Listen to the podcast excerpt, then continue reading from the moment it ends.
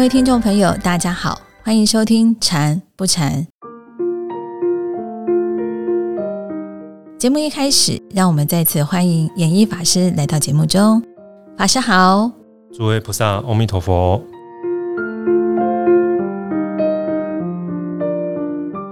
我身边有很多单身的朋友，为了工作方便，就在公司的附近租房子住哦。因为单身，所以选择了空间较小的套房。今天这位朋友也是一位小套房的租屋者，我们来听听看他在打坐方面有什么样的问题呢？法师您好，阿弥陀佛。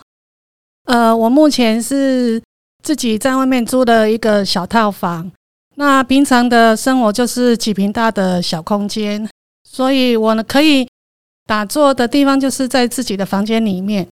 那想请教法师。在卧室里面打坐会不会有什么不好的影响？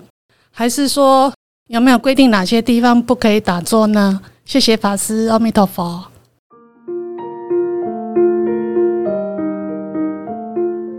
好，谢谢这位菩萨的提问。环境呢，其实对我们身心的影响还蛮重要的，因为卧室呢，就是平常我们休息的地方。所以，我们进卧室就会有一种啊，要休息了，要睡觉了的一个生理的反应。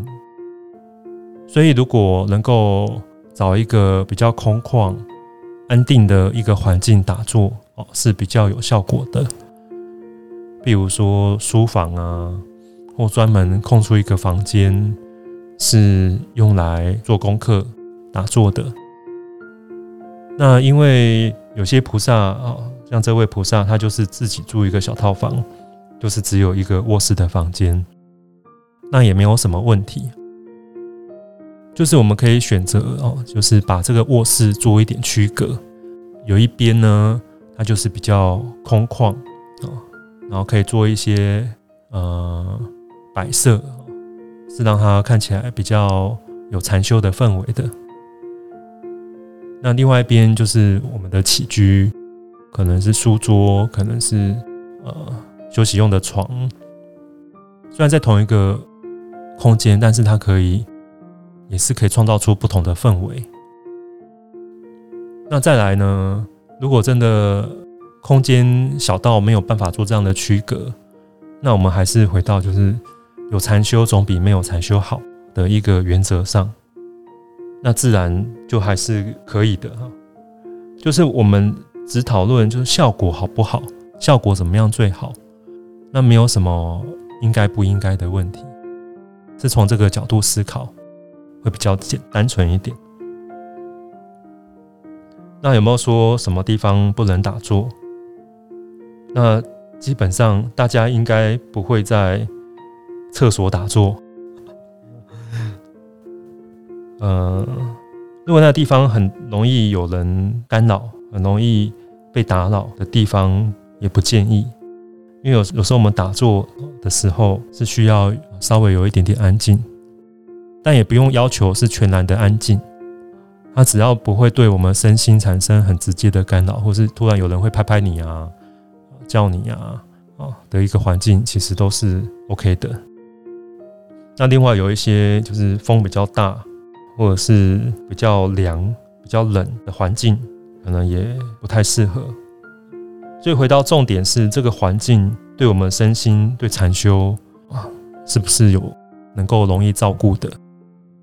从这方面去考量啊，这个就会呃很容易清楚哪些地方适合，哪些地方不适合。法师，我想请教一下，如果我房子的空间真的很小，没有办法另外布置一个打坐的空间。那我可以坐在床上打坐吗？好，这个问题也很好。能不能坐在床床上打坐？基本上，我们对床会有一种习惯，就是在床上就开始想要睡觉。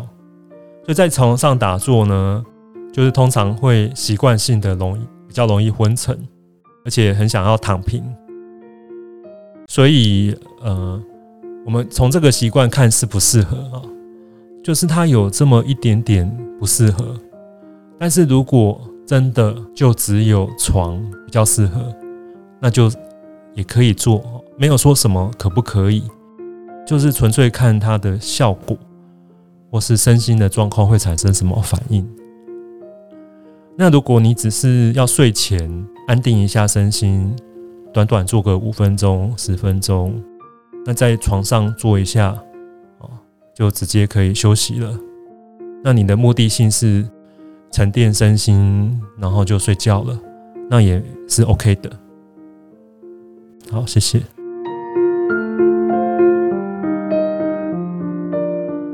嗯，有打坐总比没打坐好。虽然生活的空间是有限的，但是能够布置一个清静的空间来打坐，也是一件非常有意义的事情哦。好哦，接下来这位朋友的问题，也是我一直想问的问题，我们一起来听听看。呃，法师你好，我是一个禅修刚入门的人，那嗯还不敢报名参加禅修活动，只是在家里面练习打坐而已。那我是一个大家庭，十口人住在一个透天处里面，那所以呢，每次我打坐的时候，都会有人叫我，或者是敲门要找我。请问一下，像这样打坐一半被打断，对身体会不会有不好的影响啊？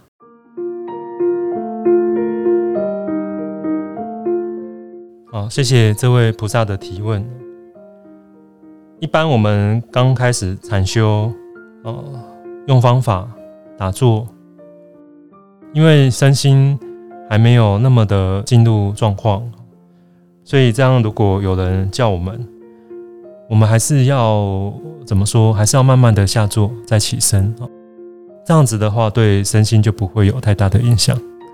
那如果是坐比较久，然后身心很进入很稳定的状态，那时候气身体气血的运作呢，如果被这样很突然的干扰或很突然的下坐，它的确会有一些对我们这个身心会有一些问题哈。在之后，我们气血的运作可能会有一点呃会被卡住，会会有一点不舒服。所以呢，最好。能够跟所有的家人沟通，我在什么时候到什么时候就是会打坐，这段时间不要干扰我。然后在门口可以挂一个“我在禅修，请勿打扰”的这样一个牌子。那这边有看到这个菩萨说，呃，说不敢参加禅修活动，这边反而过反过来建议哈，就是如果家里真的干扰很多，那真的没有办法。就就地找一个禅修的共修处，然后跟大家一起参与共修，这样子的呃环境跟氛围哦，比家里还要好。那也不要觉得有什么压力，禅修都是很轻松的，就是可以提起勇气来报名哦，去参与共修处的禅坐共修，这样就可以避免一些家庭的干扰。毕竟就是一个。呃，专门提供禅修的环境的场合，它是一定是更适合家里，比家里更适合打坐，所以欢迎走出来啊，参加我们的禅坐共修。谢谢。法师刚刚有提到说，如果我们家中不适合打坐，可以就近找一个共修的道场。那请教法师，法鼓山除了园区的禅堂之外，还有哪些地方可以让听众朋友参加禅坐共修呢？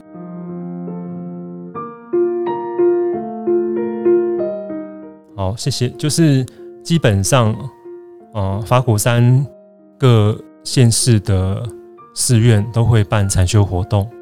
那除了各县市之外呢，呃，像北部都会有各区，中南部也有些地方会有，就是会有。呃，各地的分会，那每个礼拜也都会有一次禅坐共修，所以只要到法鼓山的官网找分会地点，或各寺院的地点，找到一个离你家较近的呃场合，就可以询问他禅坐共修的时间。其实官网上面也会提供禅坐共修的时间，啊，如果是禅坐共修，只要在那个时间到，哦，跟那边的负责代理禅修的菩萨说我是来参加禅坐共修，他就会照顾你，跟你讲在这边禅修，呃，需要注意什么，然后需要配合什么，啊，都是其实都是很简单的哈，他就会欢迎你啊，每个礼拜都来。所以不用太多的压力。那如果是要参加禅一、禅二，就可以上传灯院。法鼓山有一个单位叫传灯院啊，就是法师呃在领职的单位，就上面会有呃禅一、禅二或是半日禅的活动。然后现在因为疫情，我们也推广了很多线上的呃禅修、禅坐共修的活动。也可以欢迎大家来参与。好，谢谢。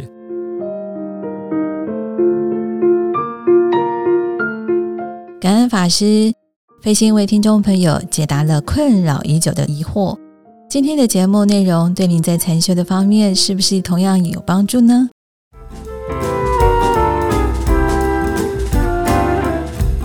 如果你在禅修打坐的过程中也有相关的问题，或者是想对禅修有更深入的了解，欢迎写信到法鼓山全球资讯网，或者是在 FB 法鼓山官方粉丝专业私讯给我们。今天的节目就进行到这里，欢迎推荐我们的节目给您的家人、好朋友一起来收听哦。我们的节目在 Apple Podcast、Google Podcast、Sound On、Spotify、KK Bus 等平台都可以收听得到哦。祝福大家，我们下周见。